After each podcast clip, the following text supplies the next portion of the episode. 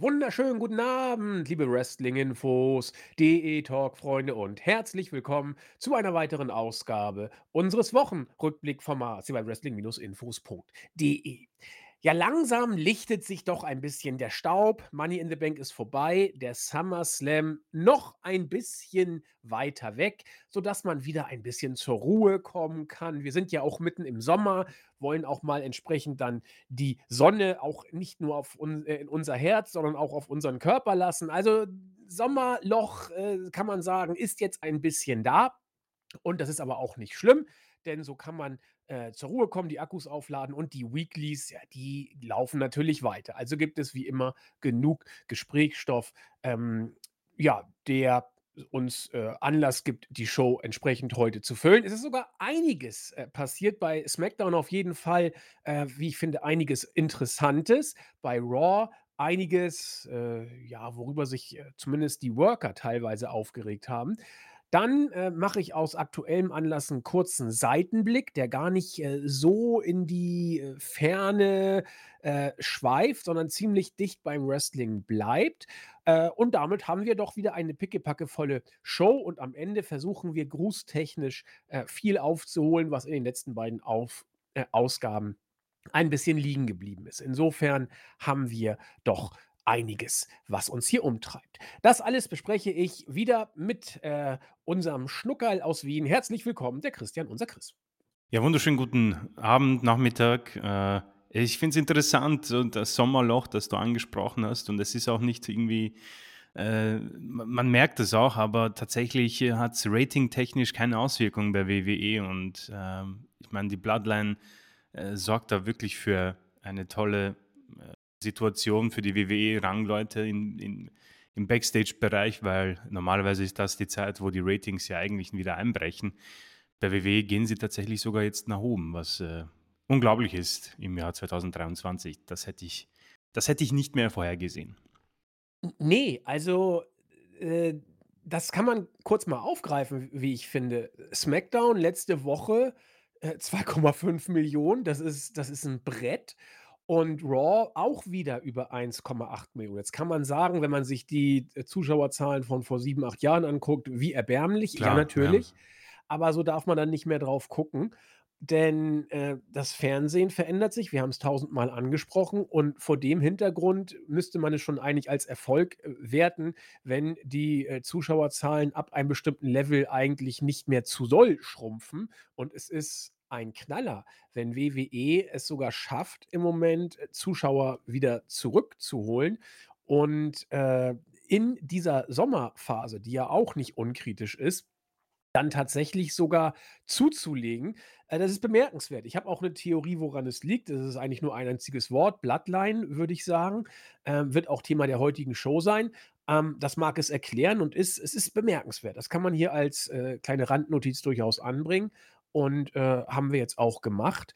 Und damit würde ich sagen, äh, steigen wir rein in die Show. Ich habe gesagt, ich würde gerne beginnen mit einem kleinen Seitenblick. Und zwar, ich weiß nicht, wer von euch äh, die äh, alte Serie American Gladiators kennt. Sie ist uralt, wurde in Amerika seinerzeit 1989, meine ich, äh, in der ersten Staffel aufgenommen hat sich ein paar Staffeln gehalten, hatte wohl seinen Peak 1991 in der, äh, 3. Staffel. Ja, und dann ging es dann irgendwann so ein bisschen dahin. Ähm, war so 'ne so 'ne Mischung zwischen Game Show, Sport und, ja, äh, Bodybuilding. Ich weiß nicht, wie man es beschreiben soll. Ähm, so ähnlich Schlag den Raab, nur mit Schlag die amerikanischen Gladiatoren und am Ende konnte man was gewinnen. Ich glaube, 100.000 Euro und ein Auto, ich bin mir nicht mehr ganz sicher. Das Ding ist, wie gesagt, schon lange Geschichte. Es gab ein paar Revivals, die man da gemacht hat. Und ich fand es deswegen seinerzeit total ätzend, weil in Deutschland 1992, meine ich, WWE irgendwann aus dem Programm oder WWF aus dem Programm genommen wurde und gegen diese Serie ausgetauscht wurde. Und es hieß, das ist jetzt viel cooler. Ich habe mir das damals einmal angeguckt, war völlig entsetzt, weil da irgendwelche Muskelprotze mit überdimensionalen äh, äh, Ohrenstäbchen da sich äh, beprügelt haben und fand es also ziemlich blöd. Das war alles, was ich über American Gladiators sagen kann. Warum bringe ich das jetzt hier als Einstiegssegment in den Wochenrückblick? Äh, ganz einfach, es gibt im Moment, ihr ihr werdet es vielleicht sogar schon mitbekommen haben, eine Serie auf Netflix, äh, „Muscles and Mayhem“ heißt das Ganze, ist, äh, 'ne typische Netflix-Doku, an der man sehr gut erkennen kann, wo seriöser Journalismus aufhört und Netflix anfängt. Ähm, es ist eine Doku, die vollkommen in diesem Zeichen steht. Ähm, die Geschichte ist in einem Satz zusammengefasst, das übliche, äh, Sex, Drogen und Rock'n'Roll, äh, Aufstieg, Höhepunkt, Abstieg, wie man es kennt. Alles tausendmal gesehen, nicht wirklich Belang äh, mit Belang dabei. Trotzdem spreche ich es hier an. Warum? Weil man, wie ich finde, bei dieser Doku sehr schön erkennen kann, wie in den späten 80ern, frühen 90ern und demnach auch lange, lange vorher äh, nicht nur das Showbusiness im Allgemeinen, sondern auch das Wrestling-Business im Besonderen lief. Ähm, nicht von ungefähr hat man da sehr häufig Bilder von Hulk Hogan, dem Ultimate Warrior, gesehen. Ich glaube, der Undertaker war auch kurz zu sehen, der Macho Man meine ich auch. Ähm, man hat da immer Bezüge zum Professional Wrestling hergestellt, jedenfalls zur WWF, wie sie damals noch hieß. Und als das Ding mit den Gladiators, äh, in den 90er Jahren dann langsam durchstartete, dann kamen so Sachen wie Merchandising. Da gab's dann eine große Tour, wo man sich über die Produktionskosten Gedanken gemacht hat, wo man geguckt hat, wie äh, wie viel Zuschauer kommen in die Halle, rechnet sich das? Man hat dann mit den Stars der Show viel, viel Geld gemacht, äh, und am Ende fiel dann der Satz, das finde ich interessant, als die Leute immer berühmter wurden, äh, fiel der Satz: „Die Macher der American Gladiators haben die Show als Star gesehen und nicht die Gladiators selbst. Also spätestens da fiel mir die äh, Vince McMahon-Kinnlade runter, denn äh, Vince sieht WWE ja ganz genauso. Alleine äh, bei den Gladiators hat es äh, so gar nicht geklappt. Da hat das das Konzept sich irgendwann wohl auch überlebt. Da ist dann bei Wrestling wohl eine gewisse Magie da, die da dieses äh, langsame Fade-out irgendwie wohl abzuhalten scheint. Das gibt es ja schon seit Ewigkeiten, diesen Sport.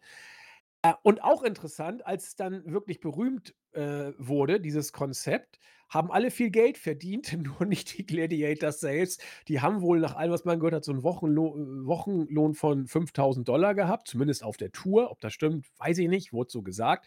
Äh, und wurden auch nicht an den Merchandise-Verkäufen offenbar irgendwie beteiligt, weil sie äh, Knebelverträge unterschrieben haben, weil sie keine rechtliche Lobby hatten, weil sie keine Gewerkschaft gegründet haben und sich auch nicht zusammengetan haben. Als das ein paar versucht haben, bezeichnenderweise die vermeintlichen Stars der Show und versucht haben, mehr Geld rauszuschlagen, so eine quasi so eine Mini-Gewerkschaft, äh, kam dann der, ich sage mal, Vince McMahon der Gladiators und sagte so: „Ich werde nie nachverhandeln. Entweder du kommst morgen zur Arbeit oder du fliegst raus.“ Ja, sie kamen nicht, sie flogen raus und anders als bei Vince, äh, der ja nun auch einige Male ziemlich kurz vorm finanziellen Kollaps stand, hat sich die Show, äh, davon dann irgendwann nicht mehr erholt und dann ging es eben den Bach runter.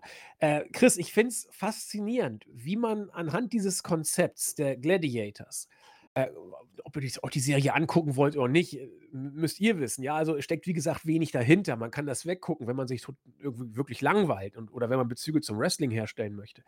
Äh, ansonsten würde ich das jetzt hier nicht groß empfehlen. Aber wenn ihr irgendwie Parallelen ziehen wollt zwischen, äh, dem Wrestling-Sport im Besonderen, äh, grade WWE related und dem Showbusiness mit, sage ich mal, äh, Inszenierung und, äh, körperlichem Wettkampf, also im weiteren Sinne betrachtet, äh, dann würde ich das tatsächlich dann doch empfehlen aus dieser Perspektive, denn die Gladiators wurden so geführt, wie Vince am liebsten sich die WWE-Führung immer noch vorstellt, wie sie 100 Pro äh, in den 70er, 80er und auch weitestgehend in den 90er Jahren 100 Pro auch lief.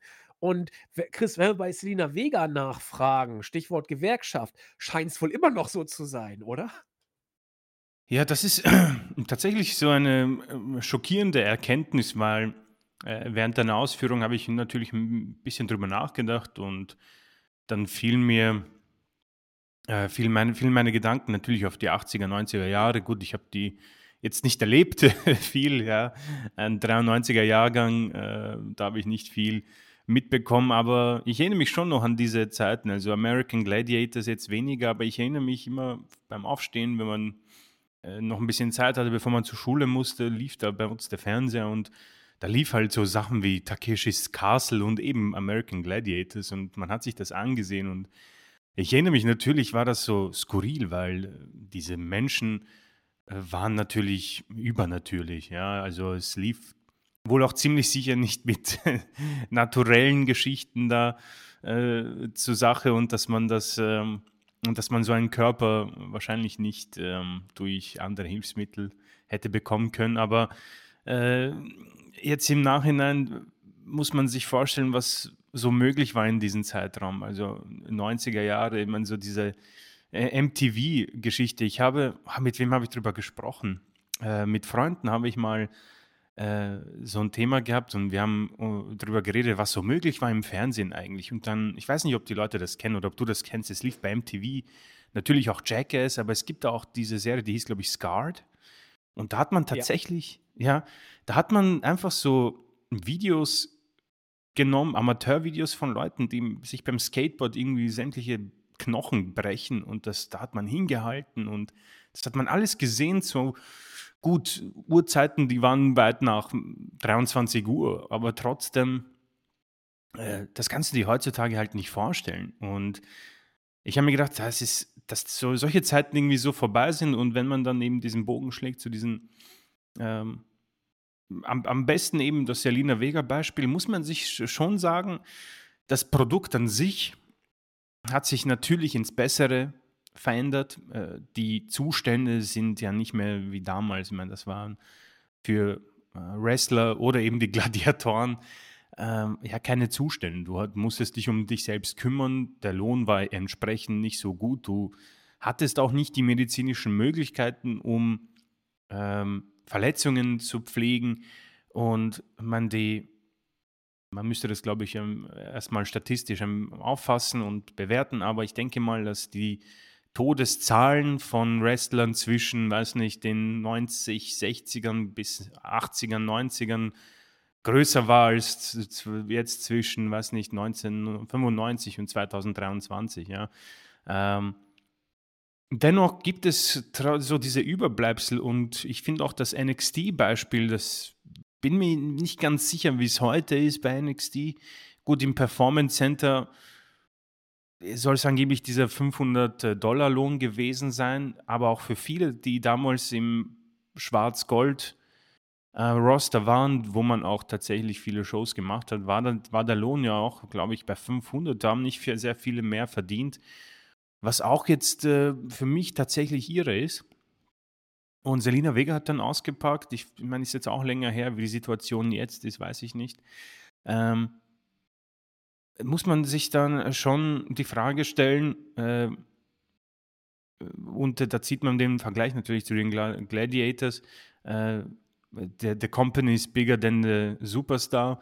Äh, für diese eine Show hat es nicht gereicht, für WWE schon. Ja, man, äh, man hat immer noch das Produkt und es ist offenbar so stark wie noch nie. Das, darüber haben wir auch schon gesprochen.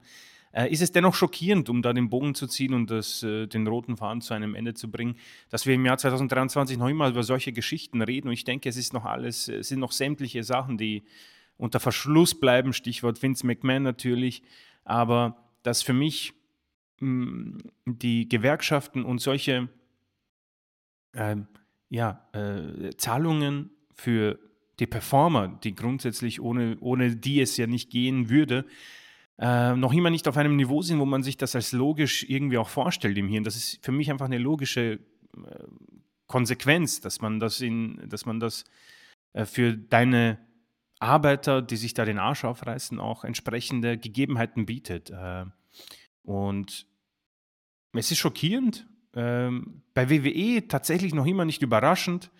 Und ich befürchte, dass wenn man diesen Vorhang noch weiter aufzieht, viele weitere Dinge ans Licht kommen. Dennoch, ich glaube, es gibt keinen Vergleich mehr. Also äh, Performer heute und Performer damals, das, da gibt es einen Unterschied.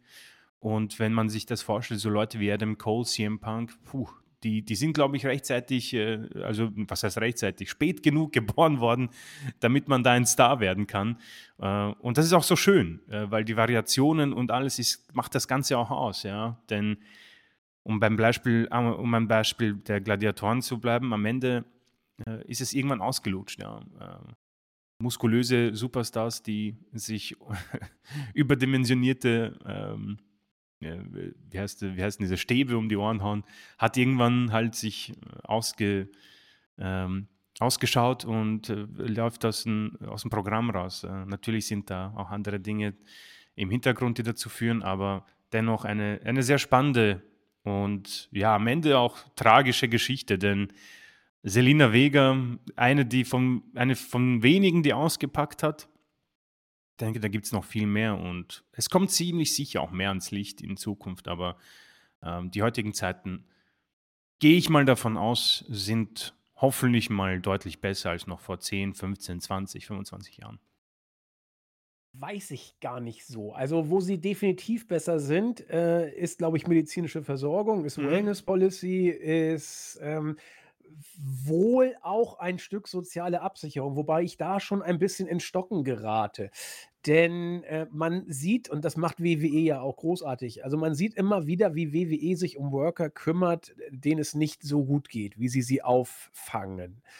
Ähm, das glaube ich auch, dass das so ist. Nur, ich bin mir immer nicht ganz sicher, wenn WWE inszeniert, wie sie sich um einen Worker kümmern, äh, ist das einfach nur gute Öffentlichkeitsarbeit oder soll das kaschieren, dass man sich um 20 grade nicht kümmert? Äh, macht das wird das nach, äh, Willkür gemacht, nach Gutdünken? Gibt's da einheitliche Maßstäbe? Wie funktioniert das? Also, ähm, das weiß man ja alles nicht. Deswegen glaube ich ich weiß es nicht, aber ich glaube, dass auch in puncto soziale Absicherung sich vielleicht einiges zum Besseren, äh, getan haben wird. Stichwort Steroide ist 'n großes Dunkelfeld, war da in der Doku bei den American Gladiators auch 'n Thema. Äh, jeder Depp weiß, dass das in den frühen 90ern Vince McMahon fast das Genick gebrochen hätte, der Steroidskandal. Ähm, das hat sich wohl auch deutlich geändert, äh, und, äh, ihr seht schon an der Art, wie ich das sage, ähm, dass ich davon wohl ausgehe, dass dem so ist. Und, ähm, wo ich mir überhaupt nicht sicher bin, ob sich so viel geändert hat, ist tatsächlich dieses Gewerkschaftsdingens. Ähm, ich bin mir also, nach allem, was man weiß also, Selina Vega könnte da jetzt viel erzählen. Ähm, alle die, die's versucht haben, sind mal auf die Schnauze geflogen, um's mal so deutlich zu sagen. Und deswegen glaube ich nicht, dass es diese Union da gibt. Da müsste man schon so 'n Hoffa ausgraben, der das Ganze dann in die Hand nimmt. Aber, äh, es ist schwierig. Es ist wirklich das mit Hoffa bitte jetzt mit dem Augenzwinkern zu sehen, nicht, dass man mich hier irgendwie in irgendwelche, äh, Ecken bringt. Das war ein Scherz. Ich hoffe mal, die meisten von euch wissen eh gar nicht, wer das ist, von daher so what. Ähm, aber es ist schwierig, da überhaupt mal, äh, ein einen Fuß, äh, in die Tür zu bekommen, was, äh, Mitspracherecht, was, äh, rechtlich verbindliche Ansprüche, was, äh, Verpflichtung des Arbeitgebers angeht, was überhaupt wirksam Kündigungsschutz angeht. Da scheint wir wissen ja wirklich wir gucken in die Kristallkugel. Wir wir hören 'n paar Geschichten, aber wir wissen ja wirklich gar nichts. Das bitte ich immer vorweg, ähm, zu berücksichtigen. Wir wissen nichts. Aber nach allem, was man so hört, äh, scheint es da vielleicht nicht so große Fortschritte gegeben zu haben. An an anderen Stellen 100 Pro. Da müssen wir, glaube ich, gar nicht reden. Da bin ich auch vollkommen bei Chris. An manchen, äh, mag Vince da immer noch herrschen wie der kleine Sonnenkönig. Das, äh, bleibt offen. Aber ich finde es interessant ich möchte die Diskussion auch nie so in Gänze einschlafen lassen. Also, alle paar Monate kommt das Thema ja wieder hoch. Und jetzt war es durch die Gladiators, 'n paar Monate vorher ist, glaube ich, auch schon wieder 1 Jahr, 2 Jahre her, 1 1/2, war's Selina Vega und, äh, es wird wiederkommen. Und das ist, finde ich, 'n sehr, sehr spannendes Thema. Aber sie war zu Und dem Zeitpunkt kein Teil von WWE, oder? Selina? Ja.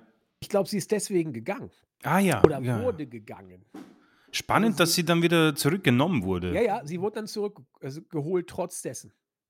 Genau, also, Sehr sie hat's wohl bei. WWE sie ohne Gewähr. Ich meine es zu erinnern, dass sie es bei WWE mal angesprochen und versucht hat, diesen Union-Gedanken da, äh, hochzuziehen.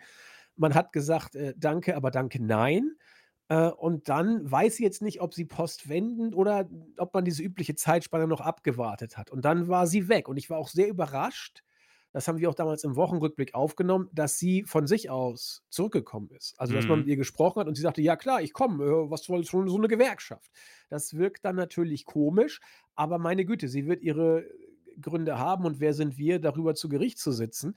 Ähm, aber so meine ich es zu erinnern, ohne natürlich jetzt, äh, da meine Hand ins Feuer legen zu können.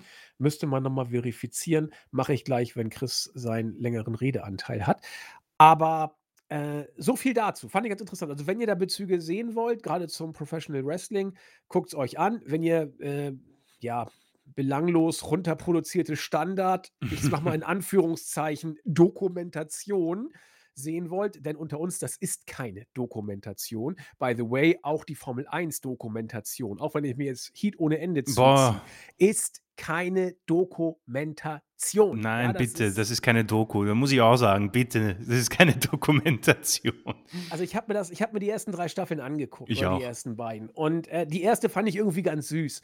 Aber sorry Leute, das ist billigstes Product Mhm. Placement auf unterstem Niveau und das reicht nicht mal für Popcorn. Also, das das ist ganz, ganz fürchterlich. Ähm, äh, und und ich man man kann das ja gucken. Also, auch diese diese äh, habe ich jetzt mal geguckt, Breakpoint oder Tiebreak oder keine Ahnung, diese Tennis-Dings da fand ich irgendwie die finde ich auch so ganz süß.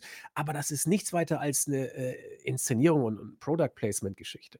Ähm, oder auch die Arnold-Doku. Das ist keine Doku, das ist 'ne Selbstdarstellung eines reichen Schauspielers. Und, äh, jedes Wort, das da über die Bühne geht, äh, wird er abgesegnet haben.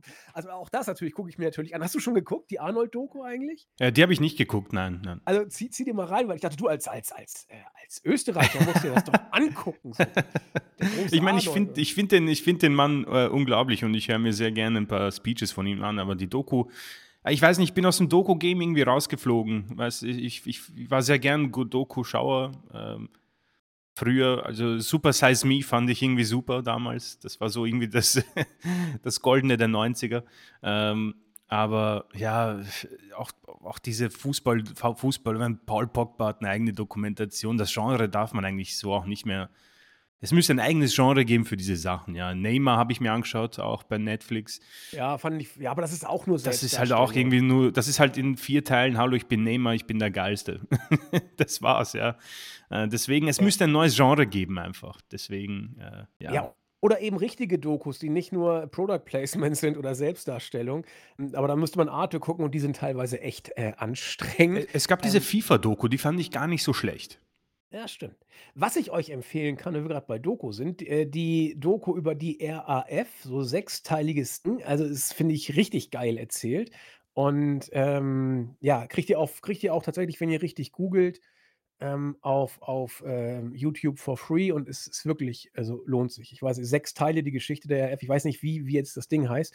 Ähm, das ist, äh, auch 'n bisschen reißerisch und nice erzählt, aber auch mit Leuten, die Ahnung haben. Also, da da sind wirklich, äh, Experten am Start und ich, äh, habe es weggesuchtet. So, zurück, äh, aus dem Doku-Sumpf von Netflix. Ach ja, wo ich lachen musste. Takeshis Castle ist für mich die beste Serie aller Zeiten. das ist Also großartig. Ich ich habe das geliebt. aber nur die DSF-Version. Also, es auch eine neu synchronisierte, die ist der letzte Husten auf Ne, ne, RTL ne. 2.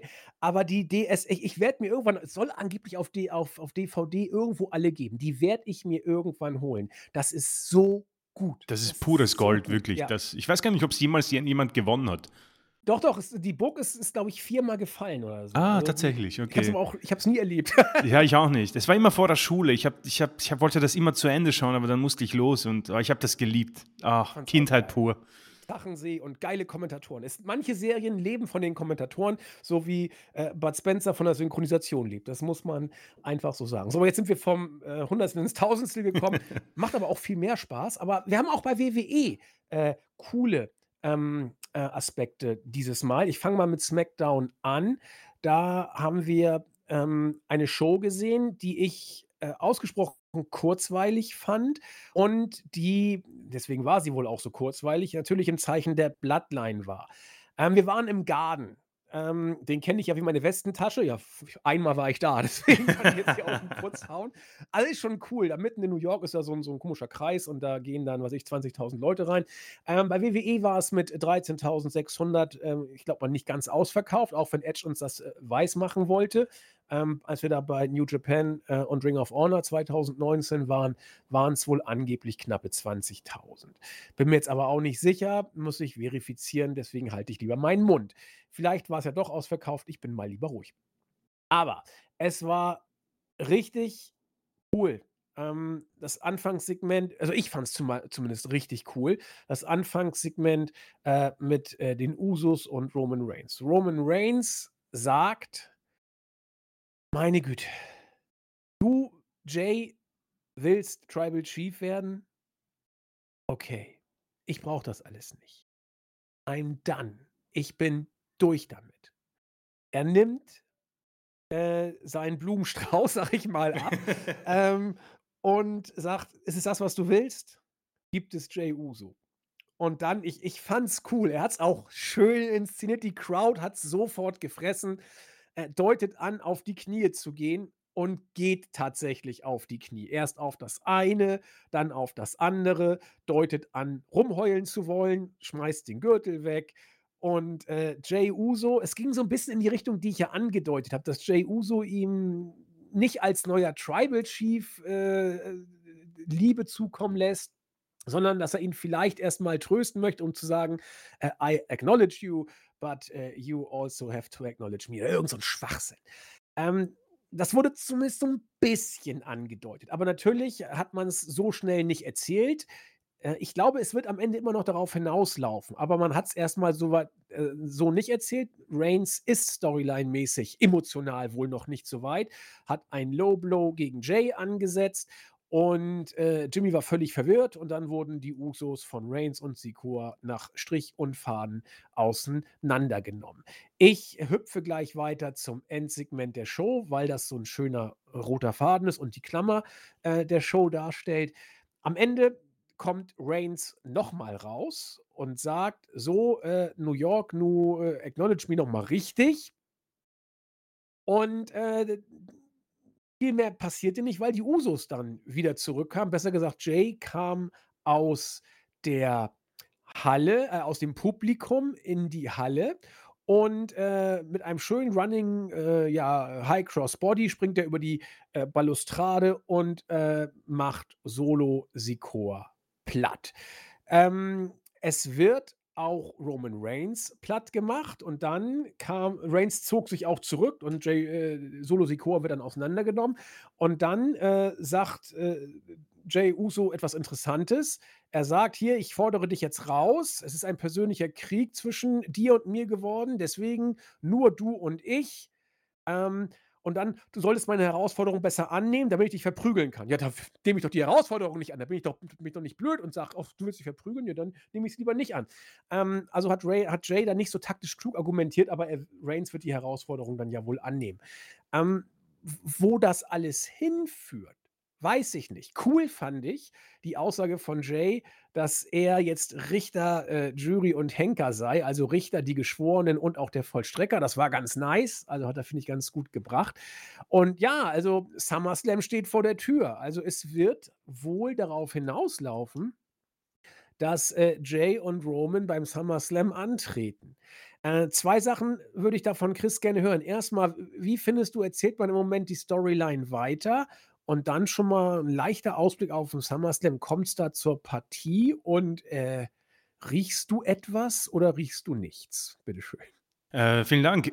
Ja, also die, äh, Geschichte für mich, ähm, hat wieder also wenn man man hat ja immer so bei diesen Aktien diese Linie, die rauf und runter schießt und, ähm, hier sehe ich das ähnlich. Also, der Höhepunkt die die Höhepunkte haben wir schon oft genannt.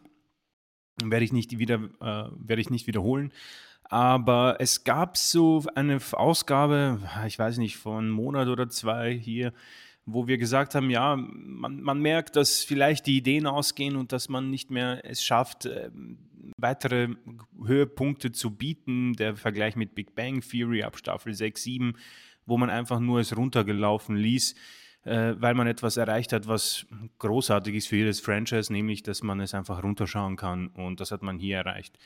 Zu meiner Überraschung und, äh, auch Freude hat man es dann 'n paar Wochen später geschafft mit, ähm ja, ich glaube, nach dem Saudi-Arabien-Event hat man es geschafft, dann noch mal 'n paar interessante Nuancen reinzubringen und ja, das kulminierte dann wieder bei Money in the Bank, dachte ich. Und jetzt hat man wieder beim Madison Square Garden gesagt: „Okay, Leute, wir haben 2 Stunden SmackDown, 1 Stunde davon gehört der Bloodline.“ Warum? Weil es einfach funktioniert. Ratings sind großartig und ich glaube, man kann auch sagen, dass alle diese Performer in diesem ähm, in dieser Fehde auch die Scheuklappen gerade aufhaben und das Ding einfach runterworken bis zum geht nicht mehr. Natürlich ich meine, das schauspielerische Talent von WWE-Superstars ist natürlich irgendwo begrenzt. Das sind ja eigentlich mehr Performer und, äh, Sportler, ja. Aber bei aller Liebe, Leute, Roman Reigns packt auch ein paar Tränen aus bei diesem Segment im Opening-Segment, als er sich da auf die Knie begibt. Und das ist äh, ein großes Kino, muss man, muss man ihm lassen. Deswegen, ich bin äh, begeistert davon, dass man es in, in einer Company wie WWE so etwas hinbekommt und über einen Zeitraum, der sich ja drei Jahre mittlerweile erstreckt. Und viele haben sich, glaube ich, auch Sorgen gemacht über den Pinfall von Roman Reigns. Ich finde, man hat das richtig gut auch verarbeitet und mitgenommen in die äh, Weeklies. Ja. Also er wirkt noch immer wie der böse, gute, starke Champion, aber diese kleine Angreif, dass er auch angreifbar ist, dass so ein kleiner äh, Kratzer schon in diesem perfekten Gemälde zu sehen ist. Ähm, man hat da tatsächlich es geschafft, den schmalen Grat, der so schwer zu erreichen ist, da drin befindet man sich, nämlich der schmale Grat, wo es nicht zu blöd ist, was Roman Reigns gemacht hat, und auch nicht zu stark ist, nämlich genau richtig, damit man auch das Match abkauft. Und dazu komme ich jetzt. Ich muss sagen, ich habe richtig Lust auf Jey Uso gegen Roman Reigns, denn es ist ein bisschen auch so ein Kreis, der sich endlich schließt, wenn man natürlich zurückdenkt, wie das Ganze begonnen hat. Die beiden haben damals schon überraschend gute Matches geliefert und ich glaube, dass die jetzt umso besser werden, weil damals hat man Jey Uso immer noch als Tag Team Wrestler angesehen, ist er noch immer, aber man hat gesehen, was in ihm steckt. Es ist ein Mann, der für mich deutlich seinen Bruder auch in den Schatten stellt. Also Jimmy macht eine super Sache, aber Jimmy ist der geborene Tag Team Wrestler. Aber Jay dieser eine Moment äh, bei SmackDown, ich weiß nicht wann der war, äh, wo es Probleme gab. Sami Zayn war noch Teil der Bloodline, ähm, wo er dann random im Main Event, wo, man, wo sie die Titel verteidigen müssen, durch die Zuschauer mit diesem knallharten Blick auftaucht. Da habe ich einen Star drin gesehen und diesen Moment hatte ich jetzt schon wieder. Als er diesen Gürtel in der Hand hatte, habe ich gedacht, hm, der ist nicht fehlplatziert. Ja, du kannst, also äh, das kann jetzt Otis zum Beispiel nicht machen. Oder äh, von den Street Profits, Angelo Dawkins. Ja, der kann diesen Titel jetzt nicht aufheben und ich sage, weißt du was, okay, ich würde das abkaufen. Aber Jay würde ich es abkaufen. Deswegen, ich habe große Lust, weil man endlich mal ein Main Event hat für einen SummerSlam, der so gut aufgebaut ist. Er will sich natürlich auch für seinen Bruder rächen. Ähm, hat den Pinfall geliefert bei Money in the Bank, ist daher auch ein würdiger Herausforderer und wir schaffen es immer weiter Richtung WrestleMania 40 und ich glaube, dass sie das auch gut hinbekommen werden. Wie man dann Cody Rhodes äh, da reinbekommt, weiß ich nicht. Ich hoffe mal nicht, dass er schon wieder den Rumble gewinnt, aber das ist eine andere Geschichte. Ich muss hier sagen, dass mich WWE tatsächlich überrascht hat, denn im Gegensatz, und das ist meine Meinung, im Gegensatz zu Big Bang Theory, wo ich kein solches Hoch mehr gesehen habe bis zur letzten Staffel, ähm, hat es die WWE tatsächlich geschafft, wo ich sage, weißt du was, nicht nur würde ich das bei meinem Fernseher laufen lassen. Ich würde es mit großer Aufmerksamkeit verfolgen, weil ich sehen will, was passiert. Allein, und dann komme ich auch schon zum Ende, dieser Moment, wo dieser Blumenstraße, den du so schön benannt hast, ich habe keine Ahnung, es wird wahrscheinlich irgendeinen Namen haben, äh, am Boden lag, ähm, gab es den Moment, wo Solo Sikoa ihn aufgehoben hat und ihn sich auch angeschaut hat. Und Roman Reigns hat ihn angesehen, so, ähm, was machst du da? Und dann wurden sie von den Usos attackiert. Das sind einfach so Sachen, die einfach sind, aber echt geil rübergebracht. Ich meine, Solo ist, das muss einer der großartigsten äh, Neuankömmlinge der letzten Jahre sein, denn nicht nur das Booking stimmt, er hat es so perfekt auch angenommen, so selbstverständlich. Das ist nicht einfach seine Situation und nicht jeder würde das so hinbekommen. Ähm, deswegen äh, großes Kino. Ich bin äh, tatsächlich begeistert und äh, noch lange nicht erschöpft von dieser Storyline. Ähm, und wie gesagt, SummerSlam, Roman gegen Jay, ich kaufe es und ich will es sehen. Ja, manchmal ähm, läuft dann eine Show nochmal zu Hochtouren auf, wenn man damit gar nicht rechnet. Ich meine, wer hätte damals nach Breaking Bad, nach der vierten Staffel gedacht, dass die fünfte nochmal so geil wird? Das hätte kaum einer für möglich gehalten. Und äh, wer weiß, äh, im Moment äh, wird die Bloodline, also entweder sie bleibt auf einem guten Niveau, auf einem starken Niveau, oder sie setzt die, äh, Messlatte noch mal ein kleines bisschen höher. Ähm, wie Chris schon sagte, das ist nichts, was man oder natürlich kann man das einfach nebenbei gucken. Es geht ohne Probleme. Klar, ja.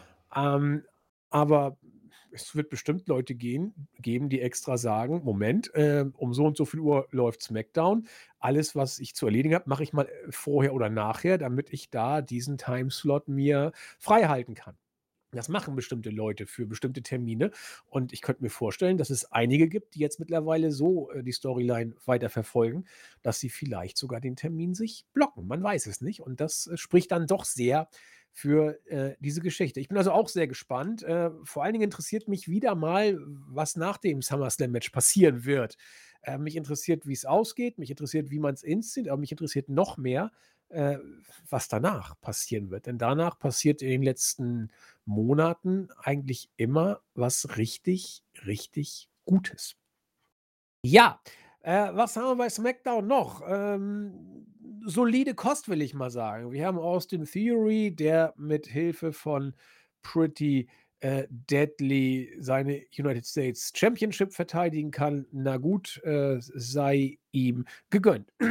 Grayson Waller war wieder da mit der, äh, Grayson Waller Effekt Show und diesmal, äh, war Edge sein Gast. Hm, ich fand Edge nicht gut, äh, in diesem Segment. Äh, er er war zu sehr anbiedernd und war irgendwie nie richtig drin im Segment, obwohl er das professionell gemacht hat und nachher am Ende natürlich auch dann gut die die die, äh, Pops aus'm Publikum gezogen hat. Grayson Waller war, äh, nicht auf John Cena Niveau wie letztes Mal in London, aber er hat angedeutet, dass da was in ihm steckt. Also, unter der Woche ging die News durch, äh, den Äther, dass man bei WWE vielen Grayson Waller sieht. Das wundert mich überhaupt nicht, dass man das so sieht. Wir Chris und ich haben's ja auch schon, äh, in den letzten 2 Shows immer wieder mal angesprochen, dass der Junge 'n unglaubliches Charisma, 'ne unglaubliche Präsenz vor der Kamera hat. Äh, und man hat das jetzt hier, wie ich finde, sehr, sehr gut inszeniert. Ähm, er hat dann gesagt: „So Leute, die die große Info ist, dass Edge, äh, retiren wird und heute seht ihr ihn zum letzten Mal im Garden.“ Und dann sagt Edge: „Ne, äh, nur Ball flach halten.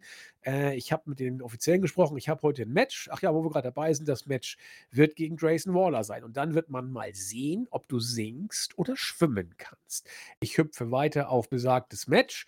Das, äh, kam dann, äh, etwas später in dieser Show und, äh, Edge hat es gewonnen. Knappe 15 Minuten ging das, aber man hat es so inszeniert, dass Grayson Waller, äh, hier, äh, Props bekommen sollte. Am Ende des Matches hat Edge gesagt: „Okay, Grayson, äh, du kannst schwimmen.“ Also, der Ritterschlag von höchster Stelle erinnerte so 'n kleines bisschen an das, äh, Debüt von Jeff Hardy gegen den Undertaker, wo damals dann der Undertaker auch Jeff Hardy da, äh, Props gegeben hat, nachdem er ihn fertiggemacht hat. Also, so so kann man das machen und, äh, Grayson Waller, äh, immer noch auf'm sehr, sehr guten Weg. Mal gucken, was passiert.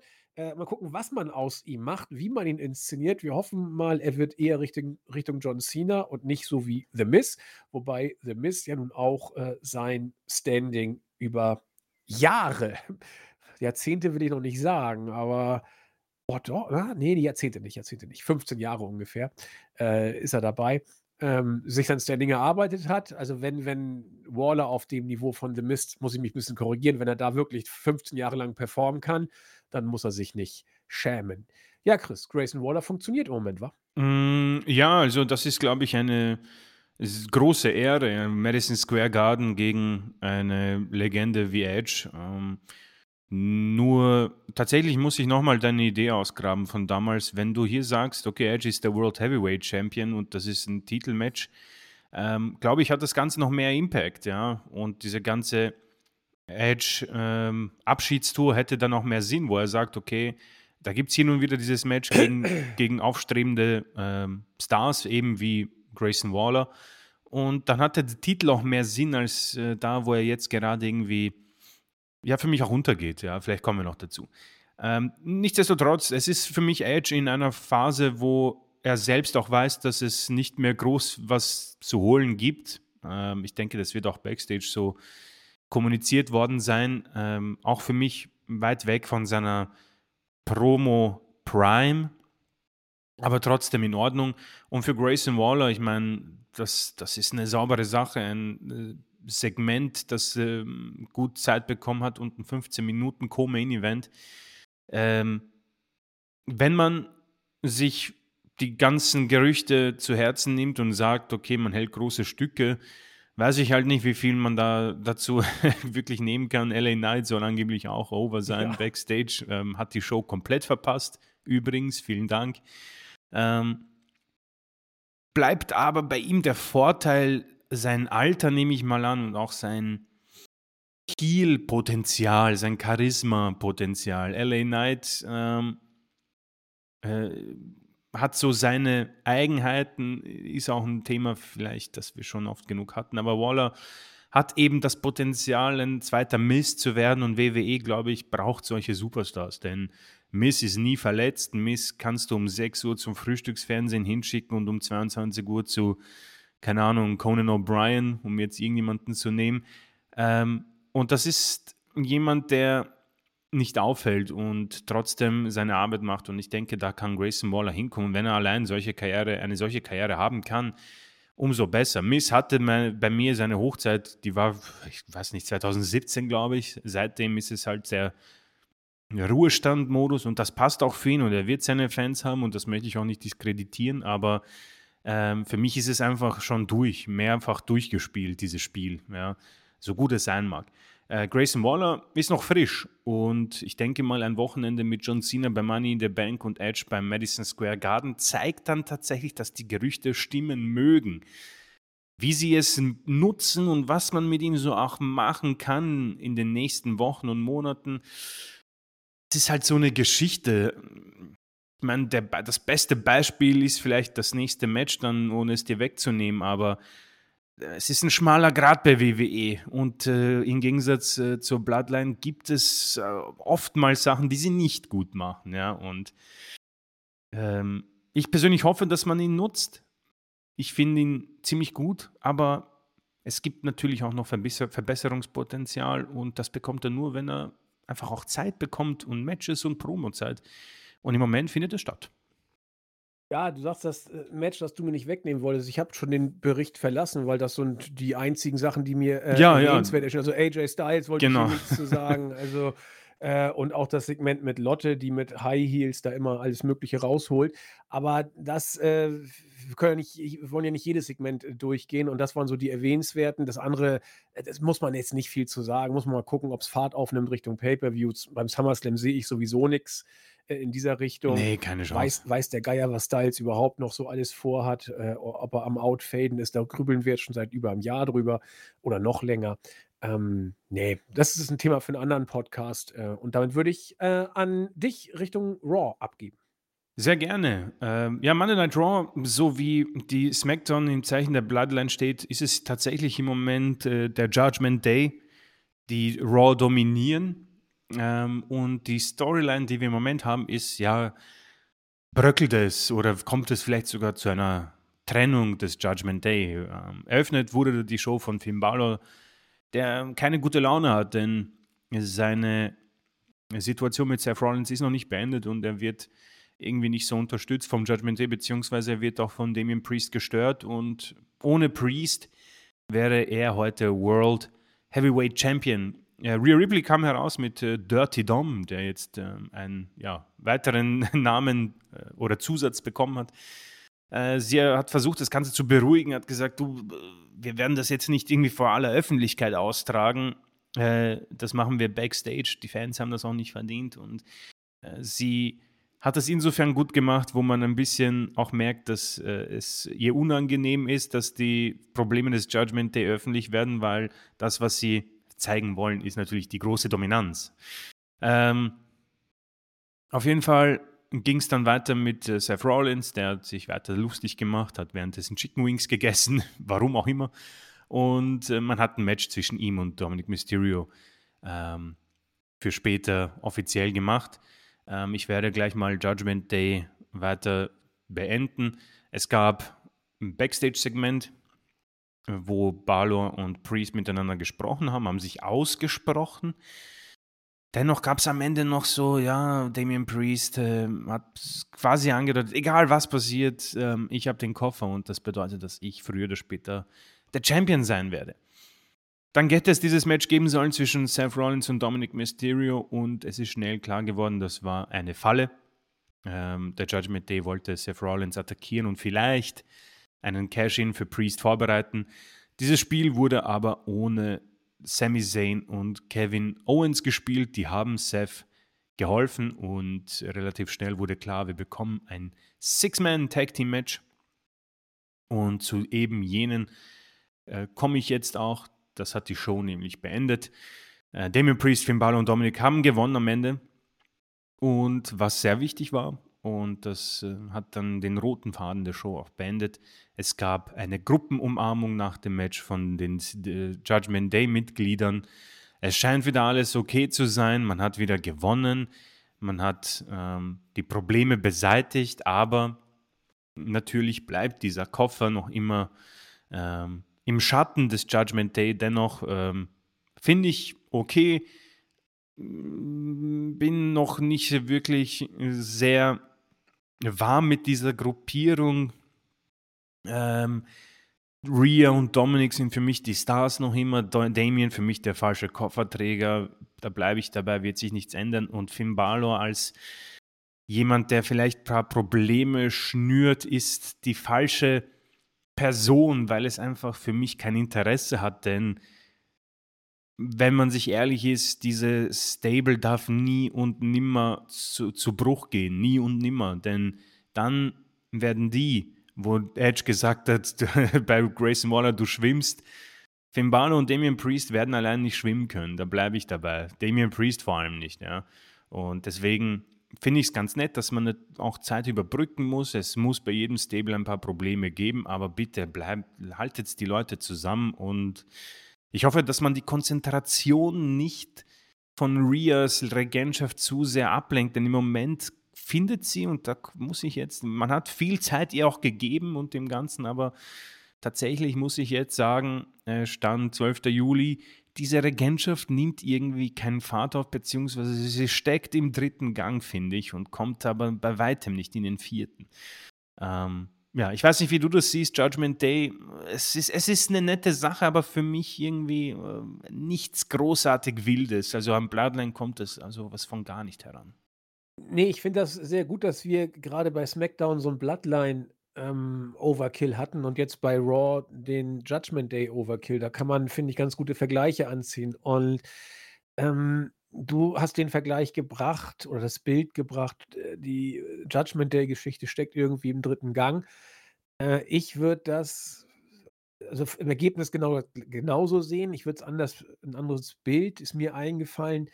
Äh, sie werden über ihrem Standing eingesetzt. Judgment Day sind gut für das, was es sind, für ein gutes Midcard-Stable, das ab und zu mal in der Undercard rumstinkern darf. Aber sie dürfen kein prägender Faktor der Show sein. Mhm. Das das das ist dafür fehlt es an allem. Ähm, du hast die Protagonisten genannt, Balor und Priest, äh, lupenreine Midcard, äh, teilweise sogar Undercard, die durch das Stable neuen Glanz bekommen und, äh, overhyped werden, vor allen Dingen Damien Priest. In dem wird mehr gesehen, als da ist. Es ist etwas da, da bleibe ich immer noch dabei, ähm, aber, äh nicht etwas, dass er erfolgreich den Koffer eincashen kann. Das das das kaufe ich einfach nicht. Ähm, Balor ist für mich seit Jahren, äh, eine graue Maus. Bleiben Dominik und Rhea. Und die beiden sind super für das, was sie sind. Aber auch da sind die Rollen vertauscht. Es ist so, dass der Fokus mittlerweile auf Dominik liegt und Rhea ihn so ein bisschen bemuttert. Es muss anders sein, haben wir auch schon zwei, dreimal gesagt, dass, äh, Rhea der absolute Star ist und Dominik als Muttersöhnchen immer, äh, an um ihren Rockzipfel rumspielt sozusagen. Ähm, Rhea, ganz ehrlich, ob sie den Titel hat oder nicht, es ist scheißegal. Es Mhm. ist völlig egal. Ähm, da wäre der Titel bei Bayley oder, äh, Io Sky beim Judgment Day da wären sogar die Tag-Team-Gürtel beim Judgment Day mehr wert und besser in Szene. Wir haben es tausendmal gesagt, ich will es deswegen auch gar nicht weiter ausführen. Aber das zeigt, dass, äh, es beim Stable hakt. Da da ist Potenzial, da kann man viel machen und sie haben sich ja auch selbst rausgezogen. Aber, äh, sie sind beileibe nicht so relevant und nicht so stark, wie sie jetzt eingesetzt werden und das mit Rhea und Dom, das wird sogar falsch eingesetzt. Äh, Dominik ist ist der Einzige, bei dem ich überhaupt nichts ändern würde im Moment. Dominik macht es super.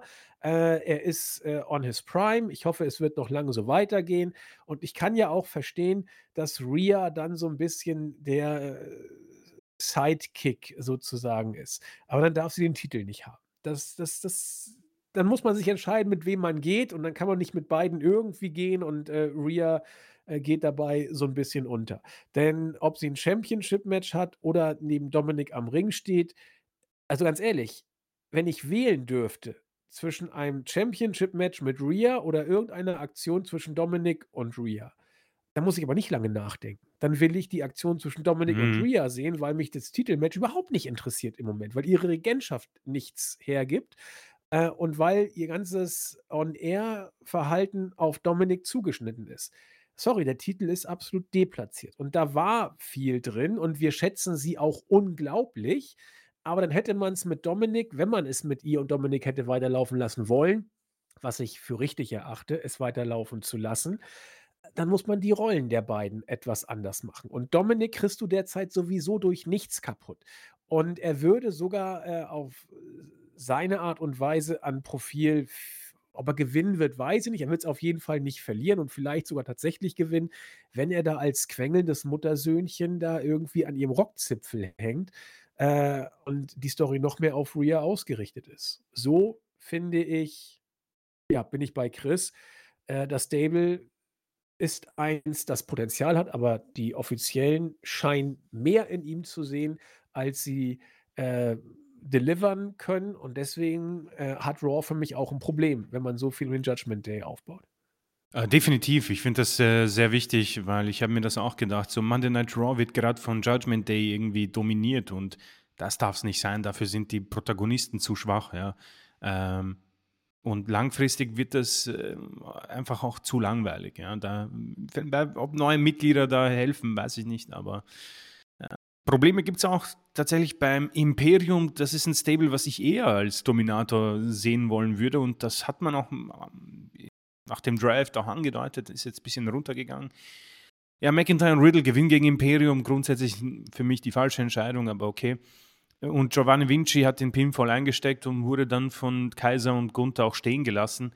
Also, um Gottes Willen, äh, du darfst dieses Stable bitte nicht trennen. Also, da da bleibe ich dabei. Unabhängig Judgment Day, äh, Imperium, das sind für mich die perfekten, äh, Superstars für dieses Stable und bei aller Liebe, ich das finde ich irgendwie so nichtsführend, weil Giovanni Vinci so in dem steckt wahrscheinlich kein Superstar, kein der wird die Show der wird die Show nie tragen, der wird das Stable nie tragen, der wird die WWE nie tragen. Aber er passt als Superstar perfekt in dieses Stable und ich weiß auch gar nicht, warum man da Probleme andeutet, denn der Impact und auch das Interesse von Fans wird da einfach nicht groß sein. Warum denn auch? Das dieser Mann wurde ja auch nicht so gut dargestellt, wo man sagt: „Oh nein, jetzt kommt's zu einem äh, zu Problemen im Imperium.“ Das das finde ich blöd. Also, das stört auch für mich in das Standing von Gunther, der ihn da so stehen hat lassen. Klar, weiterhin dominant, der Anführer, aber, ach, wenn ich mir vorstelle, vor 'n paar Wochen hatte ich so Bock auf Imperium gegen, äh, Sami Zayn und Kevin Owens. Das ist schon mal verflogen, weil die haben gefühlt als Tag-Team alles verloren.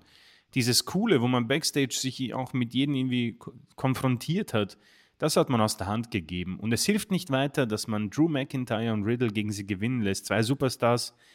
Der Erstere hatte seinen großen Moment. Für mich ist es erledigt, Stichwort durchgespielt. Und bei Matt Riddle will man es auch offensichtlich nicht. Deswegen stört mich diese diese Entscheidung hier eigentlich groß, sehr, sehr groß, weil ich nicht wirklich den Mehrwert hier sehe, ein Split anzudeuten, nachdem man das schon beim Judgment Day macht. Man hat 2 gleiche Storylines und man pusht 2 Superstars, wo der Erste irgendwie auch keinen Bock mehr hat, wohl hier zu bleiben.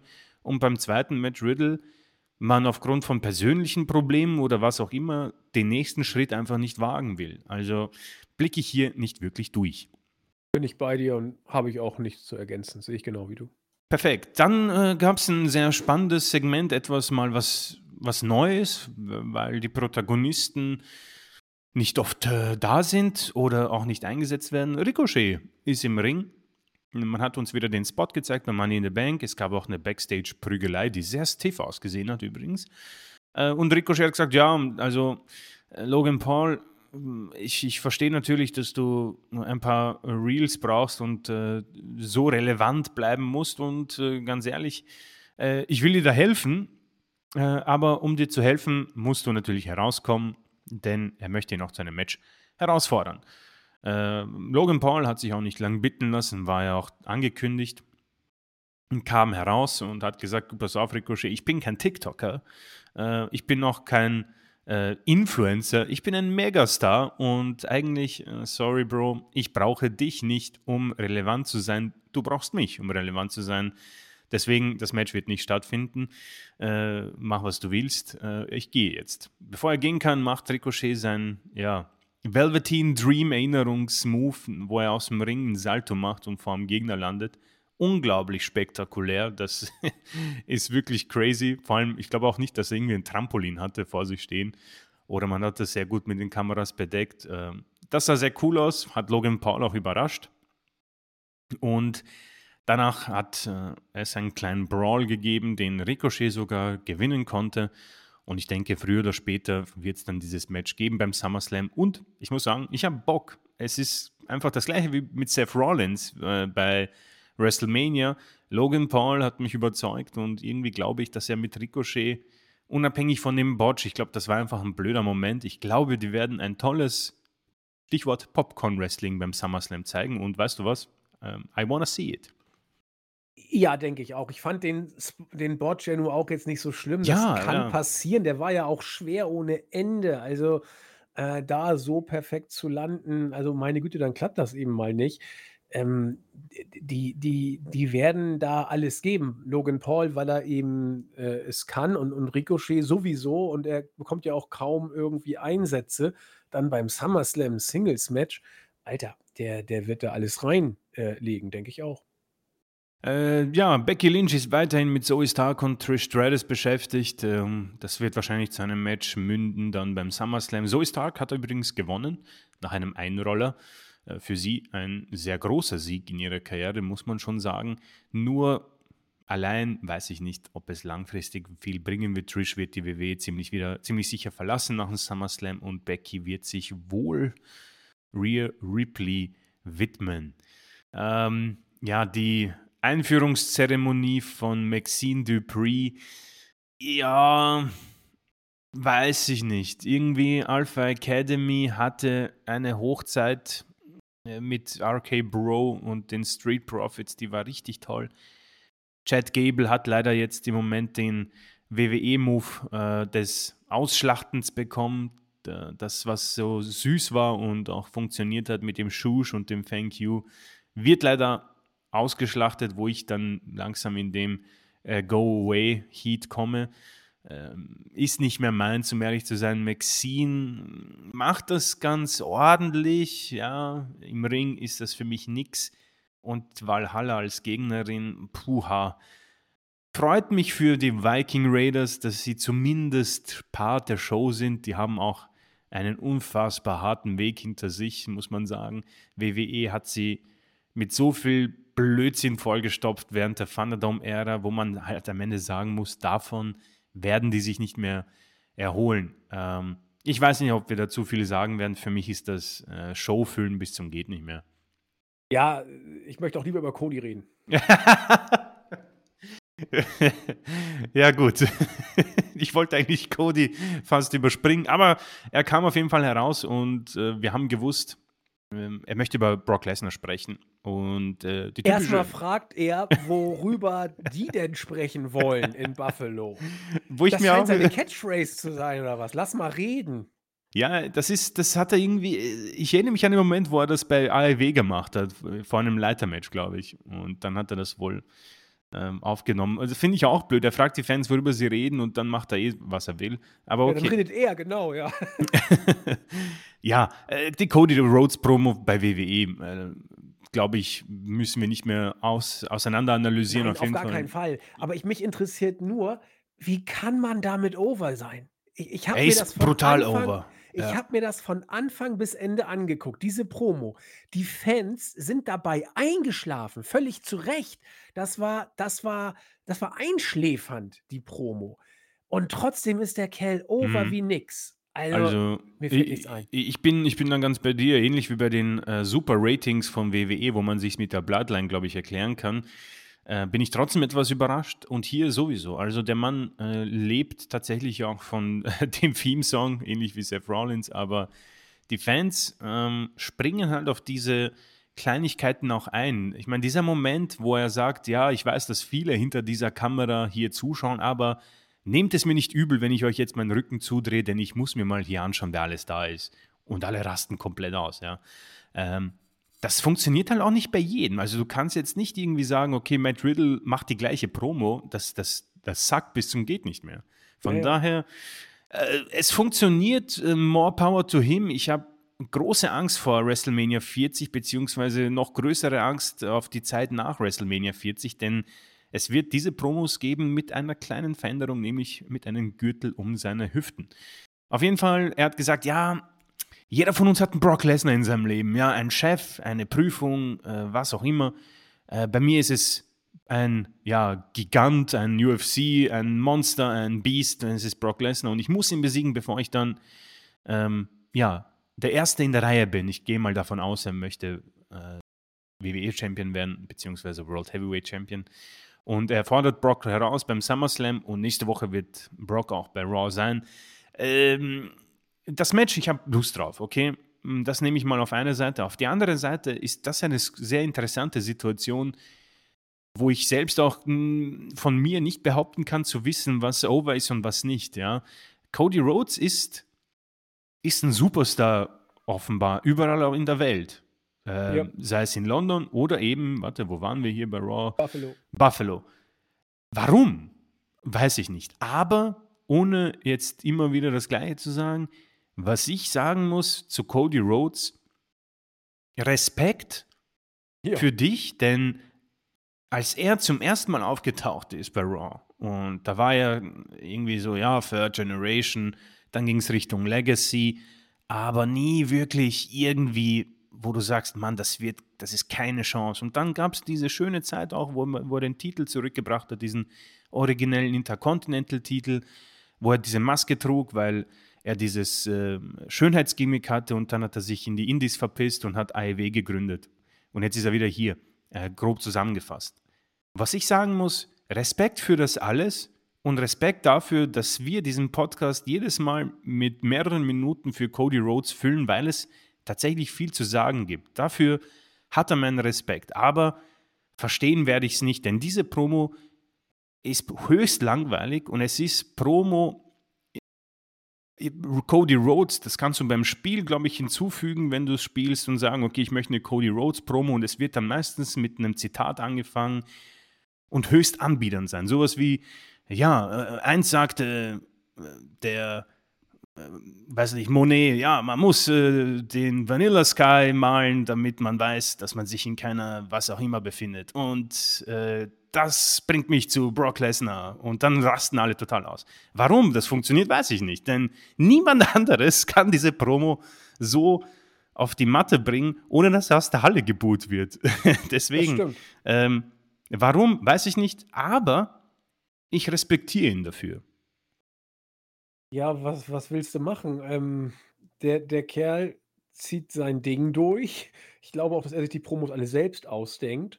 Und äh, ja, er ist damit over und super. Wenn man sich mal anguckt, was er sagt, äh, das, das ist eigentlich nur ein selbstverliebtes Arschloch. Der erzählt uns, äh, was er vorhat, als ob es irgendwen interessiert. Äh, er erzählt uns, dass äh, Brock Lesnar besiegen muss, damit er der Erste wieder in der Linie ist und ein Titelmatch kriegt. Ja, äh, gut. Und er kommt damit over. Also, ja, man muss es wohl respektieren. Also ich bin sprach ich habe auch keinen Bock auf das Match, ehrlich gesagt, ich alles also wirklich, Matches mit Cody und Rollins, ich will sie einfach nicht mehr sehen. Ich ich will sie nicht sehen und und Balor auch nicht. Sie interessieren mich Ne, das darf auch nicht passieren. Und, ähm, deswegen ich will Brock immer sehen eigentlich, aber immer diesen blöden Cody da weg. Wenn also von mir aus kann auch Brock gegen Alter, ich ich würde zahlen, Brock gegen Akira Tozawa, äh, würde ich richtig zahlen für das Match. Ähm, ja, aber nur habe ich wieder Cody. Also, wir müssen es gar nicht weiter ausführen, wir haben's tausendmal gesagt. Ich ich nur diesmal wurde mir wieder ich habe ganz bewusst auf Cody geachtet diesmal. Ähm, und es ist mir ganz bewusst geworden dieses Mal, dass ich's einfach nicht verstehe. Ich verstehe es nicht und damit will ich auch gar nicht weiter in dieses Mysterium, äh, mich verlieren. Äh, ich verstehe es nicht. Ja, vor allem, ähm, er wird, äh, sie um abschließend sie werden auch nicht mehr gegen ihn turnen. Na, schauen wir mal. Sage ich Man man kann immer turnen. Man kann immer turnen. Also, ich weiß noch ganz genau damals, als die große Fehde Gargano gegen Ciampa 2016, 2017 war, werde ich nie vergessen, hat Claudio gesagt: „In diesem Universum wird Tommaso Ciampa niemals mehr bejubelt.“ Leute, das dauert 'n paar Monate oder 'n paar Wochen, dann turnt alles gegen jeden. Und, äh, es gilt die alte Binsenweisheit: Wer bejubelt wird ohne Ende, wird später umso tiefer in den Schlamm gedrückt. Einfach, weil die Leute es sehen wollen.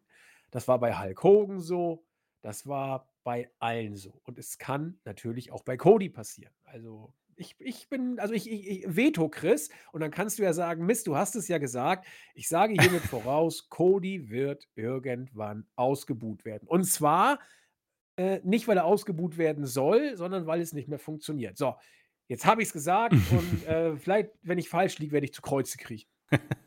Wir werden sehen. Äh, spätestens bei WrestleMania 40 könnte es mal 'n Moment geben, aber da f haben wir noch Nein, das Zeit. dauert noch 'n bisschen. Das dauert noch 'n bisschen länger.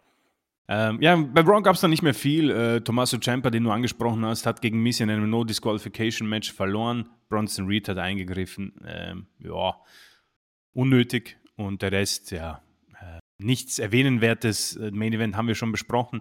Ähm, das war Raw.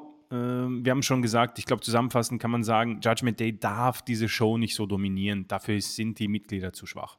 Ja, ja, das das denke ich auch. Das kann man so festhalten. Ja, damit, meine Damen und Herren, kommen wir auch schon zur, äh, groß angekündigten User-Ecke. So, also, wer jetzt, äh, keinen Bock auf User-Gedöns hat, bitte wegschalten, denn Chris und ich werden uns jetzt wieder blamieren, wie sich's gehört. Ich fange mal an mit, äh, den, äh, User-Grüßen noch aus dem alten Monat vom 29.06.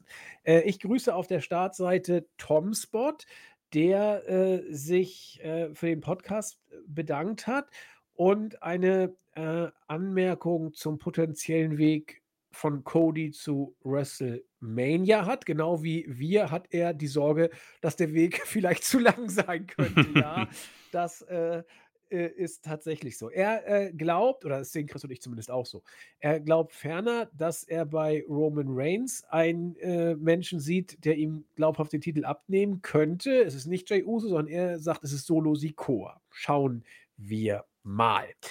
Äh, dann der User Suzuki sagt: „Beim, äh, Raten der Fragen bringen wir ihn immer gut zum Schmunzeln.“ Ja, das glaube ich, so dumm, wie wir uns da anstellen.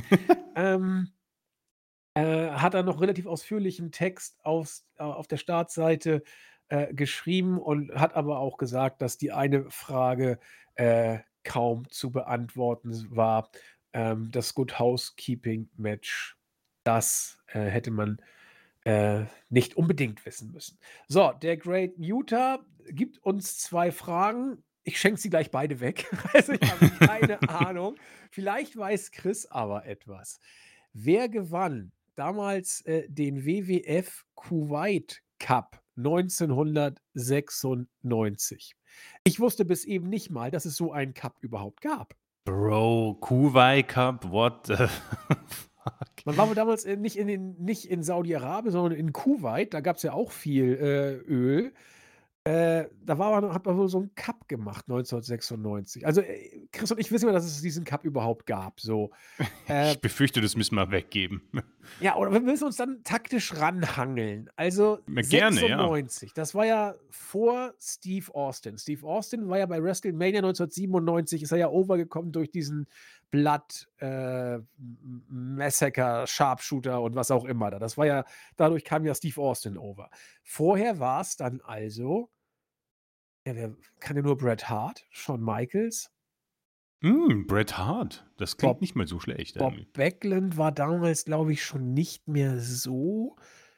Undertaker käme vielleicht noch in Taker, Frage. ja. Also das sind aber die drei einzigen, die mir jetzt einfielen.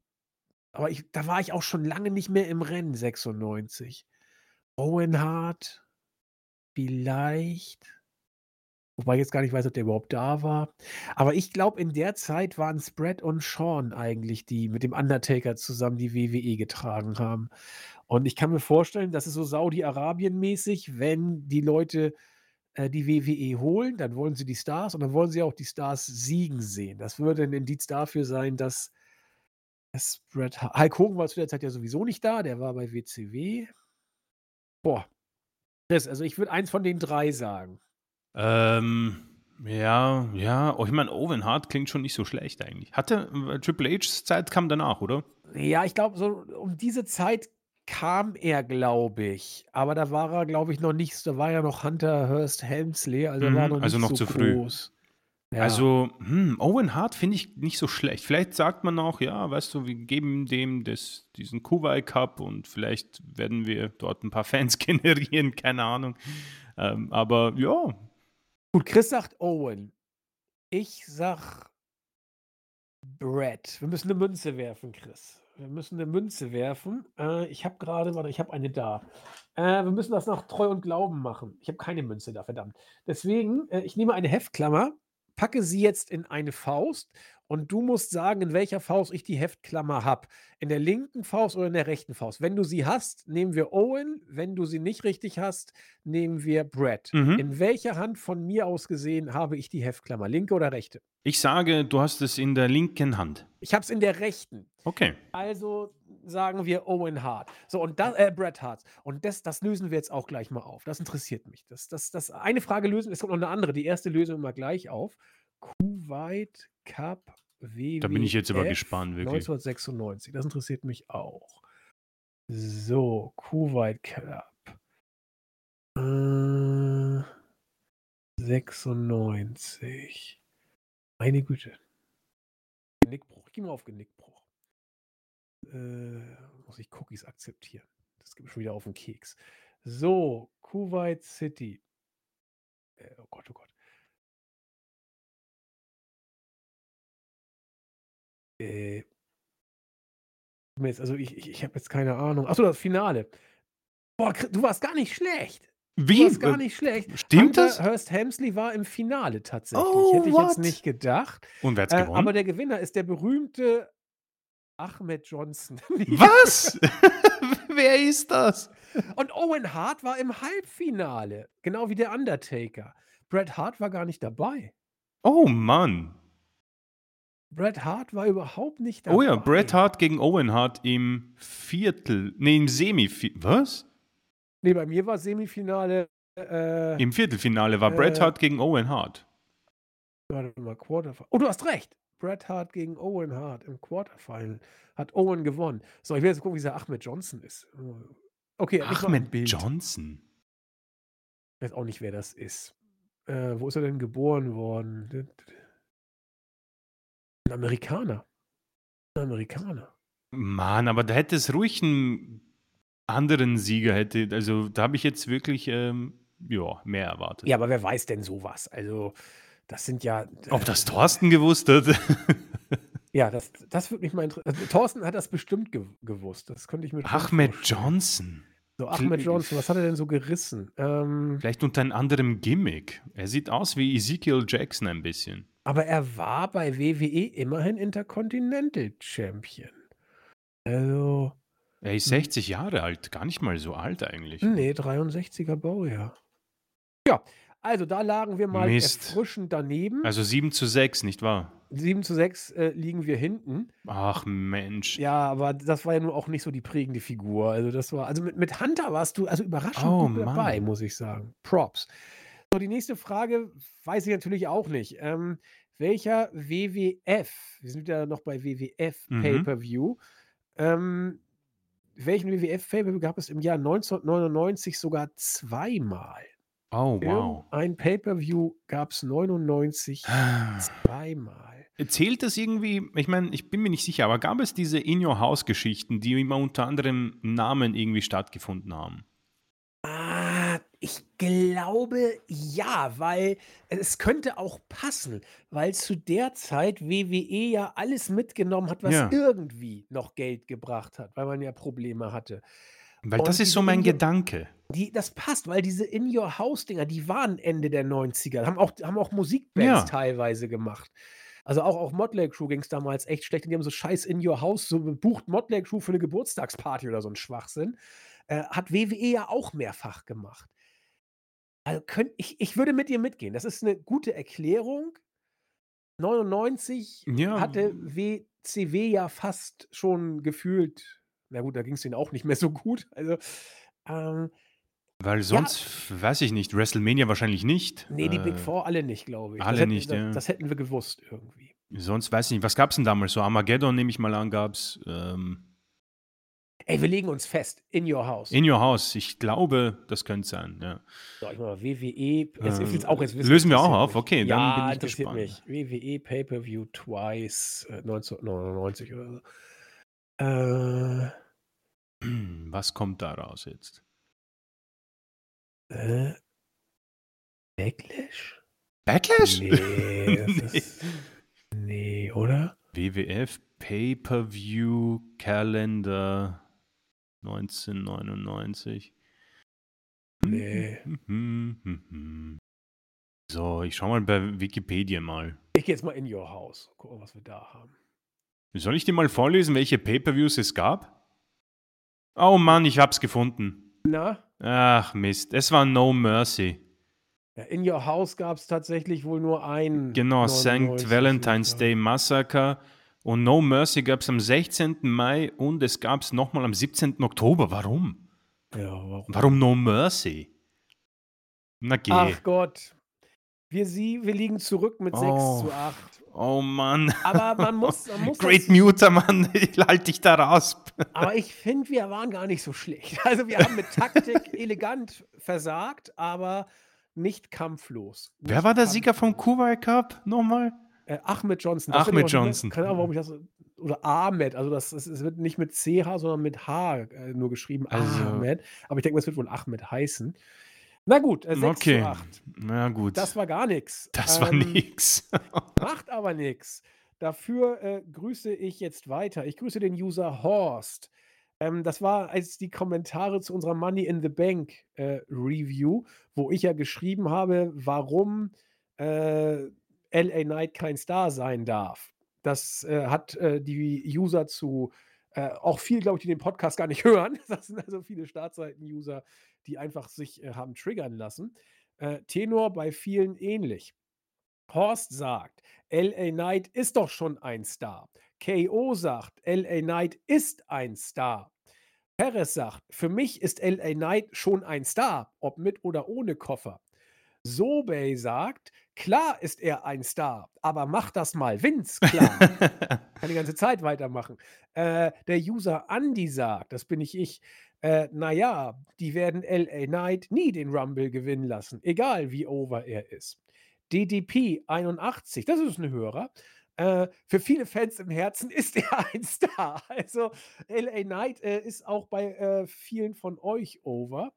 Ähm, äh, SXE for Life äh, hat da so 'n bisschen Probleme mit Daniel Bryan, sagt, äh: „Gut, bei WWE wirft man dem Indie-König Daniel Bryan an einem Abend Triple H, Batista und Randy Orton zum Fraß vor, aber ein echter Star wird klein gehalten.“ Ich denke mal, das bezieht sich auf LA Knight. Ähm, Gando meint, dass, äh, E SXE 4 for Life ein bisschen übertreibt und führt das auf der Startseite aus. Der User Kai sagt, LA Knight, der größte und beste aller Zeiten. äh, Schnubbelbu haut in eine andere Kerbe und sagt, funkeltastische Ausgabe mit Schirm, Schram und Doble Rone.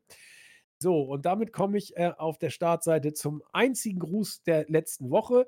Ähm, der kommt wieder von Schnubbelbu, der äh, sich als, kleiner, äh, als großer Spaßexperte outet. Er sagt nämlich eine schöne Ausgabe meiner funkelnden Sterne äh, und äh, eines Fans des ersten FC Köln. Er bezieht sich wohl auf Stefan. Äh, da sagt er nochmal: „Hallo, alter Leidensgenosse. Erst letztens fragte man mich, äh, was für mich ein schöner Tod wäre. Ich sagte, am letzten Spieltag, wenn der erste FC Köln in die Champions Lea äh, äh, Champions League einzieht. Aber hey, so schnell will er noch nicht draufgehen. Keine Panik, das wird nie passieren.“ Boah. Insofern, äh, kann wird Schnubbelbu hoffentlich ewig leben und, äh, ja, herzliche Grüße an alle. Äh, und wir sehen, LA Knight is over. Das war's von der Startseite. Äh, okay, ja, ich fange dann auch an von der Ausgabe am äh, 29.06., nicht wahr? So, Ja. das war, ja. Äh, und zwar Michael Krause äh, sagt, schöne Folge, äh, AEW auf den Punkt gebracht, Podcast für die Bahnfahrt nach Sylt, perfekt anzuhören. Ich bin mir nicht sicher, wo das ist, aber ähm, Du weißt nicht, wo Sylt ist? ich weiß nicht, wo Sylt ist. Sylt? Du Sylt. kennst Sylt nicht? Das ist eine Äh, Insel, uh, wo die Bonzen wohnen. sieht auch äh, schön aus. Ich sehe, da gibt es auch einen Strand. Ja, also Sylt ist das, äh, ist die Bonzeninsel Deutschlands, ga- ganz Hm. oben in der Nähe von Dänemark. Schön sieht es dort aus. Ja, ja, es ist Siehst mir gerade an. Wow. Dafür ist man, man ist auch unter sich, haben schon die Ärzte erkannt. Also, schönes Ding da. Ähm, Manu Becker, äh, super Podcast wie immer, mh, hat da auch den Weg von Cody zu WrestleMania ein bisschen näher erläutert. Kann man sich äh, hier durchlesen. André Wilke, vielen Dank für den wie immer schönen Podcast äh, an das Tag Team Nicer Dicer. By the way, hat, er hat auch einen Nicer Dicer, aber die äh, Billo-Version vom Aldi. Ähm, ja, dieser Nicer Dicer irgendwie crazy. Das hat irgendwie gefühlt jeder. Ähm, Dill. Dill Dappen. Hey Top Team, äh, das Theme von Rollins ist mittlerweile echt nervig geworden. Spule immer so weit vor, bis der Mund sich von Rollins bewegt. Auch da kann man weiterspielen Ja, ich wollte gerade sagen. Äh, zu Cody kann ich nur sagen, dass er da landen wird, bevor er die WWE verlassen hat. Ah, okay. Oh, Äh, habe auch die Befürchtung, dass die Bloodline-Story jetzt ausgeschlachtet wird nach Money in the Bank. Ach, und Chris, bitte einmal das Buch Lehrerkind einlesen. Äh, sehr gerne.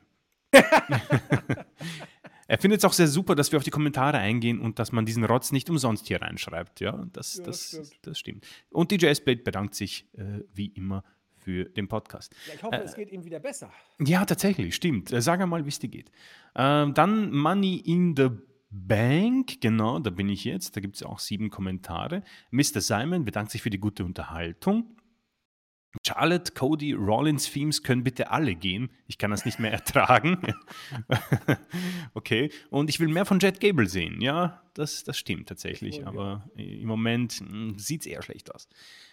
Evolution Soul. Äh, WWE sieht in LA Knight nichts. Er ist alt, ein Manager für die. Äh, kann auch sein, dass der eigentliche Gewinn aufgrund seines Kommentars, dass manche Menschen keine Ohren haben, in Anführungszeichen, dazu geführt hat, dass er nicht gewinnt. Äh, ja, weiß ich nicht. Also, LA Knight scheint wohl eine sehr interessante und eigene Geschichte zu sein. Ich finde das krass. Wie kann der so over sein, bei dem runterhalten? Es ist unglaublich. Finde War ich nicht, mega. war nicht mal irgendwie Show, Teil der Show beim SmackDown. Das ist unglaublich. Nach so einem Auftritt. Ich glaube, er war bei der, irgendwie so einem Dark Match oder so. Ähm, Hot Schokolade. Äh, geiler Podcast, enttäuschende Show. Hatte mir, hatte mir nur wegen einem Wrestler zum ersten Mal seit mehr als fünf Jahren wieder ein Abo gekauft, extra für diesen Pay-Per-View. Und dann beim Ladder Match tatsächlich mitgeführt wie bei einem Fußballspiel. Ähm, Wer das wohl gewesen ist. Tja, jetzt habe ich wieder gekündigt. Yeah. Ah, I feel you, man. I feel you. Ähm, Kev 0815, Man, Money in the Bank war ein echt kurzweiliger Pay-Per-View. Aber Finish im Opener war echt kacke, hat mich mega genervt. Und dann noch eine Anfrage. Der SummerSlam steht ja bald an und ich würde es stark finden, wenn ihr wieder einen Flashback hinkriegen könntet. Ich habe da auch einen Vorschlag. WrestleMania 24 war ja dieses Jahr schon dran. Warum nicht SummerSlam 2008? Das war mein erster SummerSlam und ich habe ihn recht gut in Erinnerung. Wäre cool, wenn ihr es einrichten könnt. Ich glaube, ich habe den gesehen. SummerSlam 2008 war doch Edge gegen Undertaker im Hell in Ja. a Cell, oder? Also Edge, ich glaube ja. Ich meine tatsächlich ja. Der Rest erinnere ich mich gar nicht, um wir ehrlich zu sein. gucken, wir gucken mal. Ich prüfe das mal. SummerSlam 2008. Ich weiß, dass der war irgendwie mit, mit so Palmen und so. Das, das erinnere ich noch. Ähm, so, was haben wir denn da für Matches gehabt? SummerSlam. Ja, äh, Edge, hast recht, Hell in a Cell. Edge gegen, gegen Undertaker, Batze gegen Cena, Oh, Triple H gegen Great Khali. Auch Oh schon mein Bomben Gott. dabei, ja. CM Punk gegen JBL, Matt Was? Hardy gegen Mark Henry. Also, oh Gott. Giamarella, Sino Ma m- Santino Marella und Beth Phoenix gegen Kofi und Mickey James. Ah, Das kann, ich, Was? das kann ich mir nicht angucken. Und MVP gewinnt gegen Jeff Hardy. Oh, schwierig. Also, hm, Boah. mal sehen. Mal sehen. CM Punk gegen JBL. Auweia. Ja, also, äh, ja. Schauen Wir, wir überlegen uns das mal. wir überlegen uns das mal. Ich glaube aber, der Main Event war echt stark. Also, äh, schauen wir mal. Ja, glaube ich. Ähm, äh, Mechnus Ernst. Äh, hoffe, Andi erzählt die Bloodline-Story weiter, aber bitte dann mit den Usos 2.0, Kevin und Sammy Uso. Ähm, Dill Dappen 83. Also so einen guten Pay-Per-View habe ich schon lange nicht mehr gesehen. Vollgepackt mit Überraschungen. Aber leider Gottes haben sie den Koffer Damien gegeben, was ich scheiße finde. LA Knight wäre definitiv besser gewesen. Ähm, er spricht auch über die anderen äh, Vorfälle im Pay-Per-View, kann man sich gern durchlesen. Aber ähm, es bleibt tatsächlich der Tenor, alle wollen LA Knight.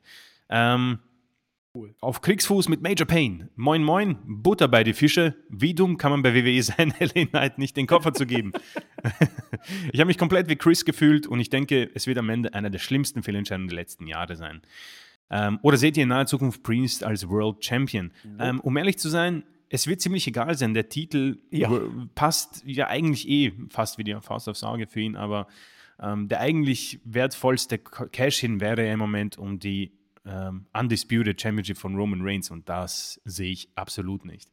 Frag mal den User, oder ich frage den User mal, äh, hat, das, hat dein Username was mit einem merkwürdigen Film aus den 80ern zu tun? Mal gucken. Klingt fast so. Mal schauen, was er sagt. Äh, wir kommen noch zur letzten Woche.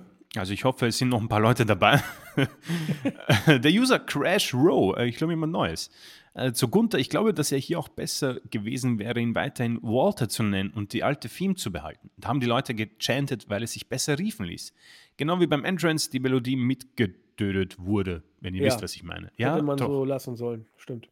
DJ S-Blade, richtig coole Idee mit dem Live-Eindruck und besten Dank euch drei. Ähm, Alter, Weiher auf Stufe 5 heizend. Das ist unser privilegierter. Das ist der Privilegierte, oder? Ja. oh Mann. Ähm, ich wäre natürlich auch hart am Feiern gewesen, wäre ich im Stadion gewesen, hätte das Cena-Theme gehört. Man muss ihn nicht mögen, aber er war immer da, hat immer geliefert und eine Legende seines Sports. Ähnlich wie Tom Brady, Michael Schumacher oder der späte Oliver Kahn. Ähm, er hat auch zwei Anmerkungen von Popo Banana Changa. Oh Mann. Ähm, ja, ich. das ist genial. Ich kann es Oh nicht jetzt haben wir vorlesen. Chris verloren. Oh, Leute. Okay, tut mir leid. Ähm, ich glaube zwar auch nicht dran, aber das Dach des Wembley-Stadions ist schließbar. Könnte auch für All-In im August relevant sein, weil es in England immer schwierig wird mit dem Wetter ist. Daran dürfte es also nicht scheitern. Ja, es Ähm, ging darum, dass genau, der ja. Privilegierte sagte, Mania wird eh nicht in England stattfinden, weil das Wetter so unbeständig ist. Genau, ja. Das, das das habe ich, ähm, ja, das hab ich nicht erwähnt beim vorigen Kommentar. Ähm, und ja, äh, der privilegierte Hut, nenne ich ihn jetzt mal, hat darauf reagiert. Auf jeden Fall kann man sich das durchlesen.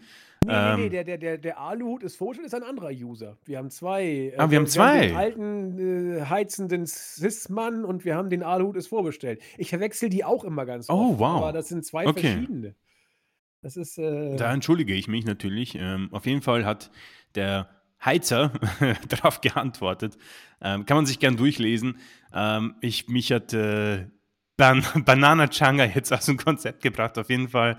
Äh, das war YouTube. Äh, vielen, vielen Dank für die zahlreichen Kommentare und jetzt sind wir wieder aktuell und äh, freuen uns natürlich auf weitere. Ja, es geht dann noch auf, äh, im Board weiter. Da Ah ja, äh, sagt Captain Charisma, dass er sich freut, dass er ein Edelfan ist, weil ich habe ja gesagt, Edelfans oder Hardcore-Fans sind äh, die, die auch diesen Mist hier sich anhören.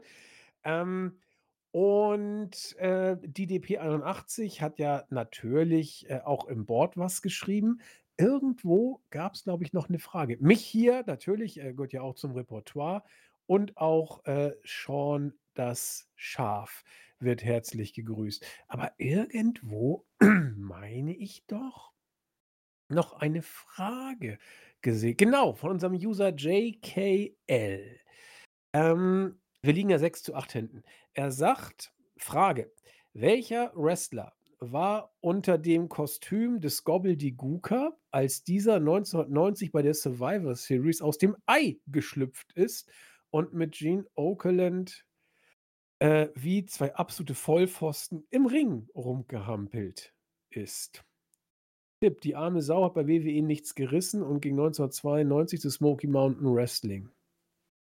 Ähm, Ich habe eine Theorie, aber Äh, wow. Also ich weiß, dass eigentlich äh, geplant war, das hat ja der Undertaker gesagt, dass er unter diesem Kostüm sitzt. Oder dass er das Kostüm tragen sollte damals. Das hat er, glaube ich, mal in einer, in dieser Dokumentation oder so gesagt. Aber da hat man sich ja dagegen entschieden, glaube ich. Gott sei Dank. Aber wer da jetzt, äh, warte, wo ist die Frage nochmal? Bei Er, er fragte, wer unter dem Kostüm steckte 1990 bei der Survivor ah, okay, Series. okay, okay. Da hat ja der Undertaker auch debütiert. Also das Äh. war bei der Show. Boah. Äh. Hm.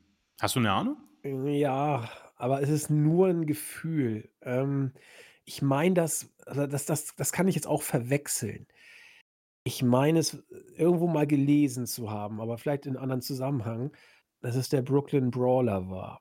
Aber da bin ich mir nicht sicher und deswegen prüfe ich es jetzt nach.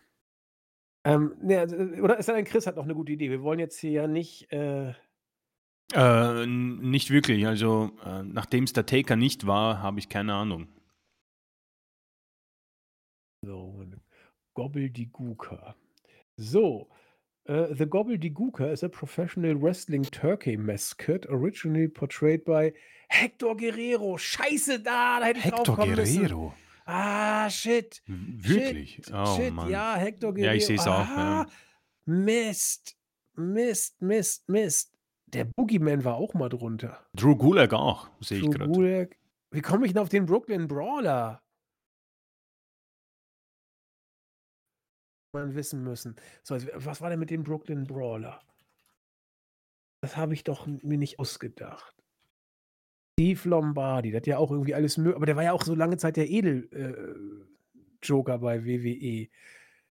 So, warte mal, der ist auch lang. Hector Guerrero, meine Güte. Ja, der blieb auch recht lange bei, bei WWE. Ja, Mist. Ähm, Oh, weia, was haben wir? 9 zu 6 zu 6. 9. was für eine. Kann man noch ein paar fragen? Ja, dann wird es ja nur noch schlimmer. ja, schade. Äh, vielleicht nächstes Mal. Also, wir haben übelst versagt. Und also ich wäre, Hector Guerrero, ich muss gestehen, ich wäre nicht drauf gekommen. Äh, nicht annähernd. Und ich weiß auch nicht, wie ich auf Brooklyn Brawler gekommen bin. Irgendwo war der auch mal. Ach ja, da, da habe ich es verwechselt. Er war äh, bei den Knights von Shawn Michaels, bei irgendeiner Survivor Series, war er einer von Shawn Michaels Knights, wo Shawn Michaels mit seinen Knights gegen die Hart Family angetreten ist, wo es zum Turn von Owen gegen Brett kam. Äh, ja, da war Lombardo unter einem der Masken. Deswegen habe ich das gehabt. Ja, blind. Also, äh, wir haben übel versagt. Mal wieder. Nicht ansatzweise was gewusst. Und vor lauter Entsetzen geben wir jetzt auch auf für heute. Äh, haut uns weiter Fragen rein. Und äh, ja, ich finde, Chris, wir machen, wir lösen gleich auf, weil das mit dem Cliffhanger, da machen wir uns ja lächerlich. Also, das ist, kriegt ja keiner irgendwie gecliffhängt. Aber ja, gebt uns Futter. Weiterhin. Vielleicht wissen wir mal wieder aus Versehen was. Ich war eh überrascht, Chris, dass wir so lange das Unentschieden gehalten hatten. Ja, wir hatten 'ne gute äh, gute Strähne. Ja, jetzt haben wir leider versagt. Okay, also Chris, äh, was hast du denn zum Abschluss? Wir sind durch. Ähm, ja, ne, äh, auf jeden Fall vielen, vielen Dank, äh, für für die zahlreichen Kommentare. Ich, ähm, hoffe mal auf 'n paar Fragen von ein paar Hardcore-Fans, die uns, äh, helfen möchten. Keine Ahnung, vielleicht, ähm, was war der letzte Pay-per-View in Saudi-Arabien? Ähm, aber, äh, grundsätzlich, äh, vielen Dank für die großartigen Usernamen. Ich ich habe Tränen in den Augen gerade, die ich mir ständig wegwischen muss. Ähm, hat mir die Folge, äh, wieder versüßt. Ähm, deswegen, äh, bin ich grad sprachlos und, ähm, wünsche euch auf jeden Fall einfach 'n 'n schönen Sommer. Wir sind ja mittendrin. Ähm, es passiert, glaube ich, in nächster Zeit eh nicht so viel wrestling-technisch, glaube ich. Also auch AEW hat, glaube ich, jetzt mal nicht viel. Ähm, trotzdem freue ich mich schon wieder auf die nächste Woche mit dir und, äh, bedanke mich hier noch mal auch an den Stefan für die Ei Eindrücke aus der letzten Woche. Aus der Vorwoche soll auch gegrüßt sein und, ähm, nächste Woche holen wir uns zumindest einen Punkt. So, das habe ich jetzt mal festgelegt. Ja, äh, ich bin da noch nicht so optimistisch, aber ich ich versuche natürlich immer alles zu geben. Wir haben 'n paar Ideen gehabt, leider waren sie alle falsch, aber vielleicht ist das beim nächsten Mal ja schon besser. Auch von mir alles Gute, habt ein schönes Wochenende, äh, viel Sonne, viel Sommer. Lasst's euch gut gehen. Bis zum nächsten Mal. Tschüss. Tschau.